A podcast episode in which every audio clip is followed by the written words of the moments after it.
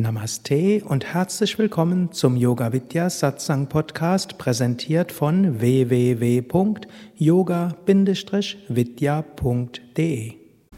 Das letzte Lied war Über den Wolken muss die Freiheit wohl grenzenlos sein. Habe ich das richtig im Kopf?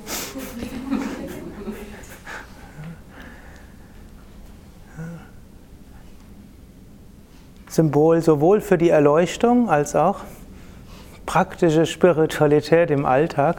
Wenn wir sagen Wolken, natürlich ist es nicht über den Wolken. Ich glaube, jeder von euch ist schon mal mit dem Flugzeug geflogen oder auf den Berg gestiegen, wo man runtergeguckt hat. So grenzenlos ist die auch nicht. Hm? Die Wolken könnte man interpretieren als Gedanken, Emotionen und so weiter, die unser Verständnis trüben. Und so wie die Sonne immer da ist, ist auch unser Selbst immer da. Und wenn man in der relativen Welt ist, dann scheinen alle möglichen Sachen wichtig zu sein. Irgendwo von hier habe ich es nicht so ganz mitgekriegt, hm, was er so alles erzählt hat. Kaffee war irgendwo dabei.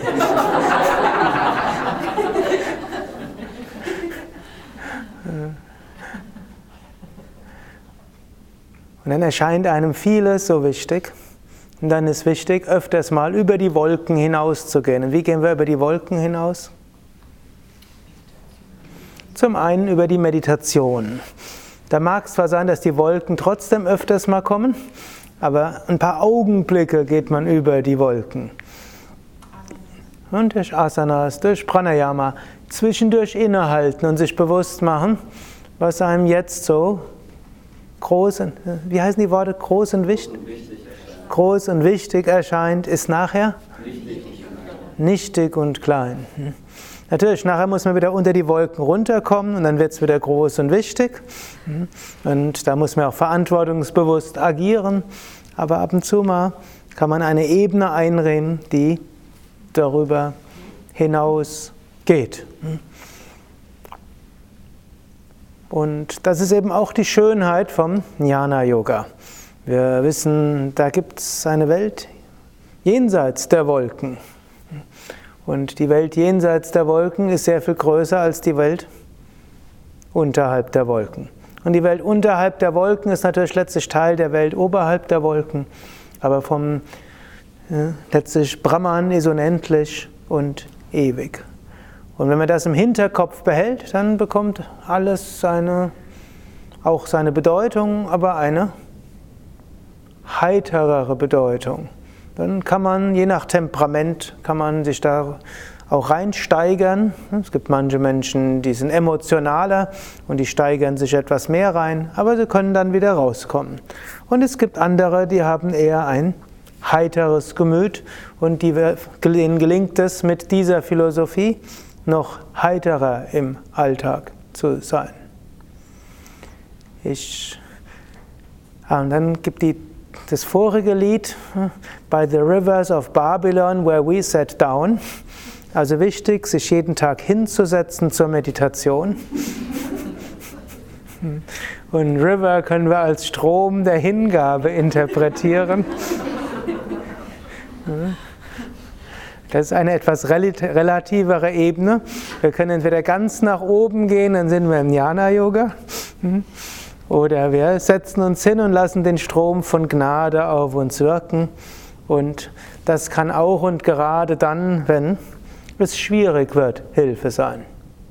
Ich habe jetzt nicht alle Worte verstanden, aber ich gehe davon aus, ein Lied, das zu den Spirituals gehört und die Juden auf die jüdische Gefangenschaft in Babylon, sich bezogen hat, da ging es denen nicht gut. Und sie waren gefangen, sie wurden versklavt und waren in der Fremde, durften ihre Religion nicht richtig ausüben und so weiter. Und dann haben sie sich hingesetzt und meditiert. Hm, ich weiß nicht, ob das jetzt alles so stimmt, aber ich finde das eine gute Analogie. Dann haben sie sich hingesetzt und meditiert und gemerkt, hm, die göttliche Gnade fließt. Und was beim ersten habe ich leider fast gar nichts verstanden. Bei dem Refrain des Beatles-Lied. Außer das Jai Gurudev, das habe ich gut verstanden. Aber ist halt hier sitzt im, im Windschatten dort. Across the universe. Across the universe. Und weiter? Ja, es geht eigentlich im, im Prinzip darum, äh, dass das Leben äh, auf der Erde hm, dazu dient, irgendwann mal aufzusteigen. Mhm. So können wir dann das dritte Lied oder das erste Lied kann man als Karma-Yoga-Lied ja, interpretieren. Es geht darum, irgendwann mal aufzusteigen. Aufzusteigen zu dem, was wir eigentlich schon sind. Hm? Vielleicht mit der Gnade Gottes über die Wolken kommen zur Freiheit, die grenzenlos ist, wo je über dem ganzen Universum hinausgeht und in dieser Welt bereiten wir uns dafür vor. Es gibt ja eine der vielen Philosophien, ich weiß nicht, ob ihr euch noch an alle erinnert, Purvamamsa, Vaiseshika, Nyaya, wie heißt die vierte?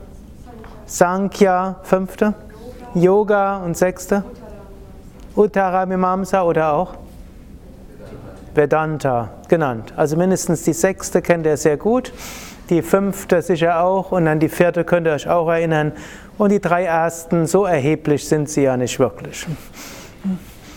Trotzdem ist es gut, sie auch zu kennen und sich auch bewusst zu machen. Es gibt verschiedene Philosophien, auf deren Grundlage man Yoga auch üben kann. Ich hatte euch zwei Philosophien noch nicht erzählt. Vielleicht nach dem Arati werde ich den nochmal kurz anreißen. Ich wollte jetzt aber auf eines eingehen. Wir sagen, alles, was wir auf dieser Erde machen, soll uns helfen, aufzusteigen. Und dazu gehört natürlich zum einen Sadhana üben, ist klar. Sich an Gott erinnern, auch klar. Beten, Hingabe üben, immer wieder Verbindung äh, äh, herstellen und an seinem Geist arbeiten und ethisch sich verhalten und so weiter. Im Relativen kann man aber auch sagen, das Leben auch im Relativen hat einen bestimmten Sinn, so wie der, das Leben im Traum auch für den Wachzustand einen Sinn hat, so ähnlich hat auch das Leben in dieser scheinbaren, realen Welt, also in, dieser, hm, in diesem Aspekt des Lebens auch seinen Sinn. Und dort gibt es in Sankhya einige Verse, die erklären, was, wozu dient überhaupt die Welt die der Patanjali im Yoga Sutra auch übernommen hat. Der sagt zunächst, das Gesehene ist für den Sehenden da. Das heißt also, was auch immer in der Welt geschieht, es ist für den Purusha da. Letztlich im Vedanta würden wir sagen, Welt ist Brahman und letztlich Brahman manifestiert sich als die Welt, letztlich aus Lila, aus Spiel. Und jetzt nicht nur ist die ganze Welt für den Brahman als Ganzes da, sondern Brahman Gott nimmt die Welt durch jedes Individuum wahr. Jetzt also hier, weiß nicht, wahrscheinlich paar 30 hm, Mal nimmt Gott diese Welt jetzt gerade auf unterschiedliche Weise wahr. Und dann schreibt Patanjali in diesem Zitieren der Sankhya, Sankhya Sutras, die Welt ist da zur Erfahrung und wieder zur Befreiung. Das heißt, auf der einen Seite, was Dinge geschehen, damit wir sie erfahren. Die Welt ist da, dass wir Erfahrungen machen. Aber sie ist auch da, dass wir wieder aufsteigen, dass wir wieder jenseits der Wolken gehen. Und wie, wie was heißt das? Wenn Dinge geschehen, können wir zum einen sagen, wenn wir erstmal, es gibt noch ein paar mehr Aspekte, aber wir können zum einen sagen, es geschieht, damit ich wichtige Erfahrungen mache. Und manche Erfahrungen will man ja machen. Manchmal will man die heute und in ein paar Jahren kommen die erst. Ich weiß nicht, ob euch das auch schon aufgefallen ist. Das ist manchmal das, die Paradoxie des Schicksals, wie man das so empfindet. Ausgerechnet dann, wenn man es nicht mehr mag, dann kommt es auf einen zu, aber es ist einfach ein bisschen Zeitintervall. Also manches kommt, weil wir es wollen. Anderes kommt aber auch, weil wir es von einer anderen Ebene irgendwo wollen. Und, und manches kommt, damit wir aufwachen, damit wir uns spirituell entwickeln.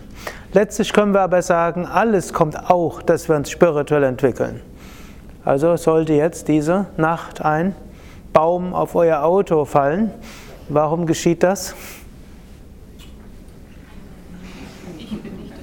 Damit ihr euch spirituell entwickelt.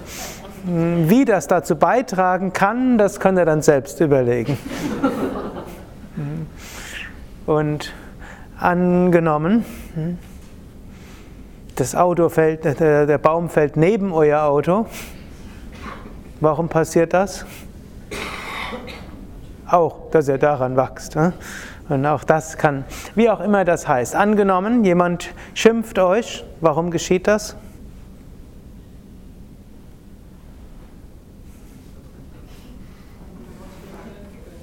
Damit man daran wächst. Angenommen, man wird gelobt. Warum geschieht das? Damit man daran wächst. Ich könnte jetzt noch mehr machen, aber ich glaube, ihr habt die Essenz verstanden. Das ist so etwas, was man seinem Geist dann auch immer wieder sagen kann im Alltag. Die Situation kommt, damit ich daran wachse. Die Situation kommt, damit ich an ihr wachse. Das kommt, damit ich daran wachse. Dann brauchen wir nicht gegen das Schicksal zu schimpfen und gegen die Menschen zu schimpfen und gegen, man kann auch über viele andere schimpfen, sondern wir können, wenn man will, kann man ja trotzdem schimpfen, aber tief im Hinterkopf kann man behalten, ja, ich, es geschieht, damit ich daran wachse. Und das kann man als, erstmal als Arbeitshypothese beginnen. Wenn man das eine Weile macht, dann wird das Leben spannend und interessant und faszinierend und man merkt, man macht gute Fortschritte.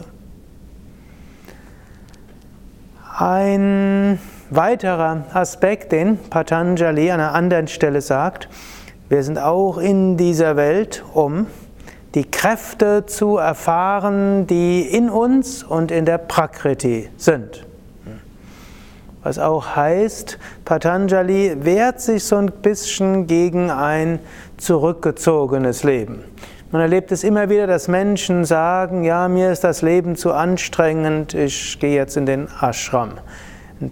Oder ich, mir ist das, der Beruf alles zu anstrengend, ich will jetzt äh, mehr Yoga machen und denken dann irgendwo, vielleicht erstmal ist ja Yoga ganz nett für eine Ruhe, aber denken dann, Yoga ist so eine Art Halbleben. Aber das ist es Yoga eben nicht. Yoga im Gegenteil ist, wie ihr vermutlich wisst, intensiver Leben. Yoga heißt intensiver Leben zum einen, weil wir bewusster sind. Zum zweiten, weil man mehr Energie hat. Und dann zum Dritten auch, weil Karma irgendwo beschleunigt wird und es passieren mehr Dinge. Und Patanjali sagt eben auch, wir sollten auch bewusst annehmen, es geht auch darum, dass wir unsere Kräfte entfalten, unsere Fähigkeiten entfalten. Das gehört zum Sinn des Lebens auf dieser Welt dazu. Wenn man also die Möglichkeit hat, irgendwo in der Komfortzone zu bleiben oder rauszukommen und sich zu engagieren, was ist dann besser? Ich muss natürlich sagen, es kommt darauf an. Angenommen, man ist kurz vorm Burnout, dann macht man mal besser etwas gemütlicher. Und angenommen, man hat schon genügend Sachen, die einen herausfordern, dann ist auch besser. Man, aber wenn ansonsten nicht so viel los ist, dann ist es besser, man entfaltet seine Fähigkeiten. Das führt schneller zur Verwirklichung als ein gemütliches beschauliches Leben. Und das kann man öfters auch bewusst so annehmen. Und das, so finden wir auch diese großen Yogameister. Swami Shivananda, Swami Vishnudevananda, auch ein Swami Vivekananda, die waren alle großartig darin, Menschen zur Entfaltung ihrer Kräfte zu bringen und sie rauszuwerfen aus ihrer Bequemlichkeit. Also auch wichtig, das zu verstehen als Ergänzung zu all dem Jnana-Yoga, das wir gemacht haben. Es reicht eben nicht nur aus zu sagen Aham Brahmasmi und Satchitananda Svarupaham, sondern es gilt auch letztlich auf dieser Welt Leben zu leben, seine Fähigkeiten entfalten und jetzt muss es noch ergänzt werden durch etwas weiteres. Das steht jetzt nicht im Yoga Sutra drin, aber die Bhagavad Gita ist voll davon. Wir sind auch hier auf dieser Welt, um Gutes zu bewirken. Letztlich kann man sagen, Gott spielt diese Lila und er braucht auch Menschen, die dann mitspielen. Und als spiritueller Aspiranten hat man die besondere Aufgabe, Gutes in dieser Welt zu bewirken. Nicht als Egoist im Sinne von, ich muss jetzt das Gute in der Welt bewirken und äh, ich muss das tun, sondern im Sinne von Dienst an Gott. Wenn wir uns als Diener Gottes empfinden und dann schauen, wie kann ich die Talente, die ich habe, zum Bestmöglichen für Menschen benutzen, um Gutes zu bewirken, dann ist das eine gute Einstellung. Und genauso auch, man entfaltet nicht Talente nur irgendwie, sondern man entfaltet Talente, um Gutes zu bewirken. Man lernt Gitarre zu spielen, um anschließend Menschen zu erfreuen und vielleicht spirituell zu erheben. Man lernt Harmonium zu spielen. Einerseits ist das eine gute Sache, um seine musikalischen Talente zu entfalten. Ist es eine Weise, um Gott zu spüren.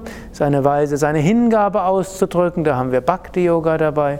Und wenn man es dann öffentlich macht, kann man sagen, man macht es, dass andere auch im Herzen berührt werden und ja, über die Wolken hinauswachsen und ja, dass die göttliche Gnade durch sich fließen lassen.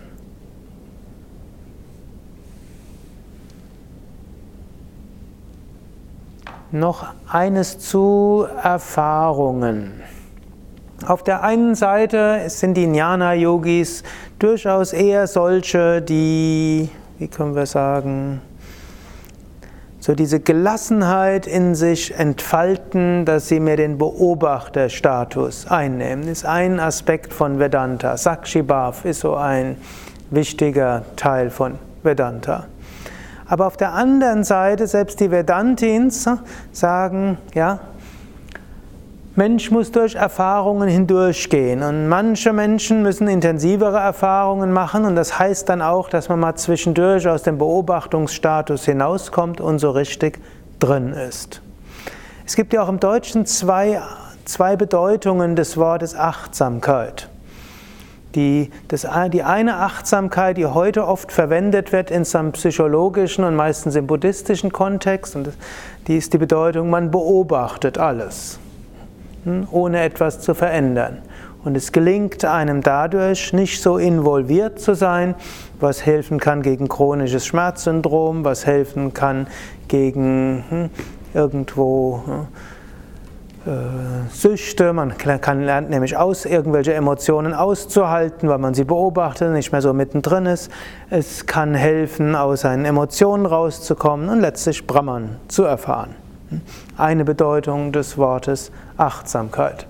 Es vergessen manchmal Menschen, da jetzt das Wort Achtsamkeit so populär geworden ist, wird dann oft, gerade in Mitarbeitern in Ashrams oft gesagt, man muss achtsamer sein, die Decken zusammenfalten. Das haben wir schon öfters gehabt in Sevaka-Versammlungen. Die Leute sind so unachtsam. Sie legen die Decken nicht zusammen. Eigentlich stimmt das nicht. Also vom buddhistischen Achtsamkeitsbegriff her heißt das, man sieht unordentliche Decken, man beobachtet das. Vielleicht schaut man mit schon der Reaktionen bewusst, die das in einem selbst und anderen auslöst. Man beurteilt das nicht, man analysiert es nicht, man tut nichts, reagiert nichts, man beobachtet. Das ist der und ich vermute, diejenigen, die sagen, man soll achtsamer sein, meinen genau das nicht. Früher hätten wir gesagt, sei ordentlich. Aber Ordnung ist altmodisch geworden. Und so missbraucht man den Begriff Achtsamkeit. Allerdings Achtsamkeit stimmt nicht, dass er missbraucht ist, sondern ist eigentlich die ursprüngliche, ursprünglichere Bedeutung ist auch tatsächlich achtsam, heißt auch ordentlich, heißt auch bewusst insbesondere. Und aber eine zweite und diese Bedeutung Achtsamkeit geht in eine andere Richtung, dass man das, was man tut, auch mit voller Konzentration macht. Also, wenn man kocht, dann ist man voll beim Kochen. Und wenn man das ist, dann ist das wie eine Art Meditation. Das ist dann keine äh, Sakshibhav-Meditation, sondern es ist eine Samyama-Meditation mit voller Konzentration. Oder wenn man hm, irgendwo eine, einen Vortrag vorbereitet oder wenn man einen Vortrag gibt, ja, dann man, kann man ganz involviert sein, vollständig konzentriert. Gut, so in dieser Art gibt es aber auch noch andere Sachen. Ich erzähle euch gerade eine kleine Sufi-Geschichte dort. Das war einmal ein Sufi-Meister. Der war sehr bekannt. Über Jahrzehnte hatte er viele Schüler auch gehabt. Und jetzt hat er schon ein gewisses Alter gehabt, irgendwo Ende 60. Und dann hat er sich verliebt in eine junge Frau. Er hat mit ihr geflirtet. Sie wollte von ihm nichts wissen. Er hat ihr Liebesgedichte geschrieben. Sie hat die Briefe ungelesen zerrissen. Er hat vor ihrem Fenster gestanden und Liebeslieder gesungen. Sie hat Blumentöpfe genommen und auf seinen Kopf geworfen. Sie hat schließlich, weil da er nicht aufgehört hat,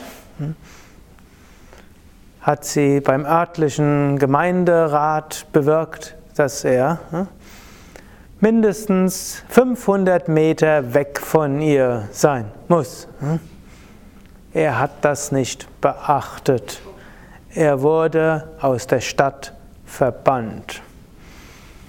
Alle Schüler hatten inzwischen den Meister verlassen, bis auf einem. Der hat gedacht, ja, der Meister hat uns Jahrzehnte gelehrt, wenn er jetzt zum Schluss seines Lebens unter geistiger Umnachtung leidet, wenigstens einer sollte ihm helfen, denn in der Situation ist er ja nicht in der Lage, irgendwas zu tun. Also ist er mit dem Meister gegangen und hat irgendwie gebettelt für den Meister oder hat auch ab und zu mal Gelegenheitsarbeiten gemacht. Und der Meister hat weiter seine Liebeslieder gesungen und hat weiter, oh meine. und hat sich weiter lächerlich gemacht. Eines Morgens ist der Meister aufgewacht, hat sich geschüttelt,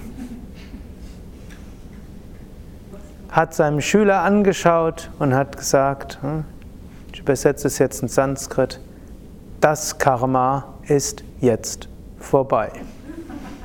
Er schloss die Augen, setzte sich hin, meditierte und erreichte die Gottverwirklichung.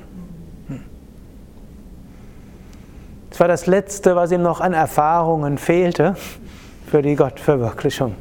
Er musste noch einmal gründlich, unglücklich verliebt sein, mit allem Leiden, was damit verknüpft ist. Das ist auch ein Aspekt des Karmas, dass wir auch hier sind, um Erfahrungen zu machen. Und da kann es auch sein, solche Erfahrungen zu machen. Wenn es euch also trotz allem Jnana und Bhakti Yoga jemals so gehen wird wie dem Sufi-Meister in irgendeinem Kontext, muss ja nicht eine wörtliche Sache so sein, dann erinnert euch daran, dass das genau vielleicht eine Erfahrung sein kann, die notwendig ist für euer spirituelles Wachstum und dass dabei vielleicht sogar notwendig ist, dass ihr vorübergehend mit den ganzen spirituellen Prinzipien nichts anfangen könnt. Denn so könnt ihr dann die Erfahrung umso intensiver machen. Was jetzt nicht heißt, dass ihr sofort alle spirituellen Prinzipien vergessen solltet, sondern das soll nur euch helfen, falls mal etwas hm, so vorkommt, dass ihr kein schlechtes Gewissen habt, was bin ich doch für ein schlechter Yogi, sondern euch bewusst macht, eine solche Erfahrung kann vielleicht noch in eurem Repertoire fehlen, bevor ihr die Selbstverwirklichung erreicht. Und dann könnt ihr im Hinterkopf behalten, na, wenn das vorbei ist, dann hm, kann eine höhere Bewusstseinsebene erreicht sein. Hariam Tatsat.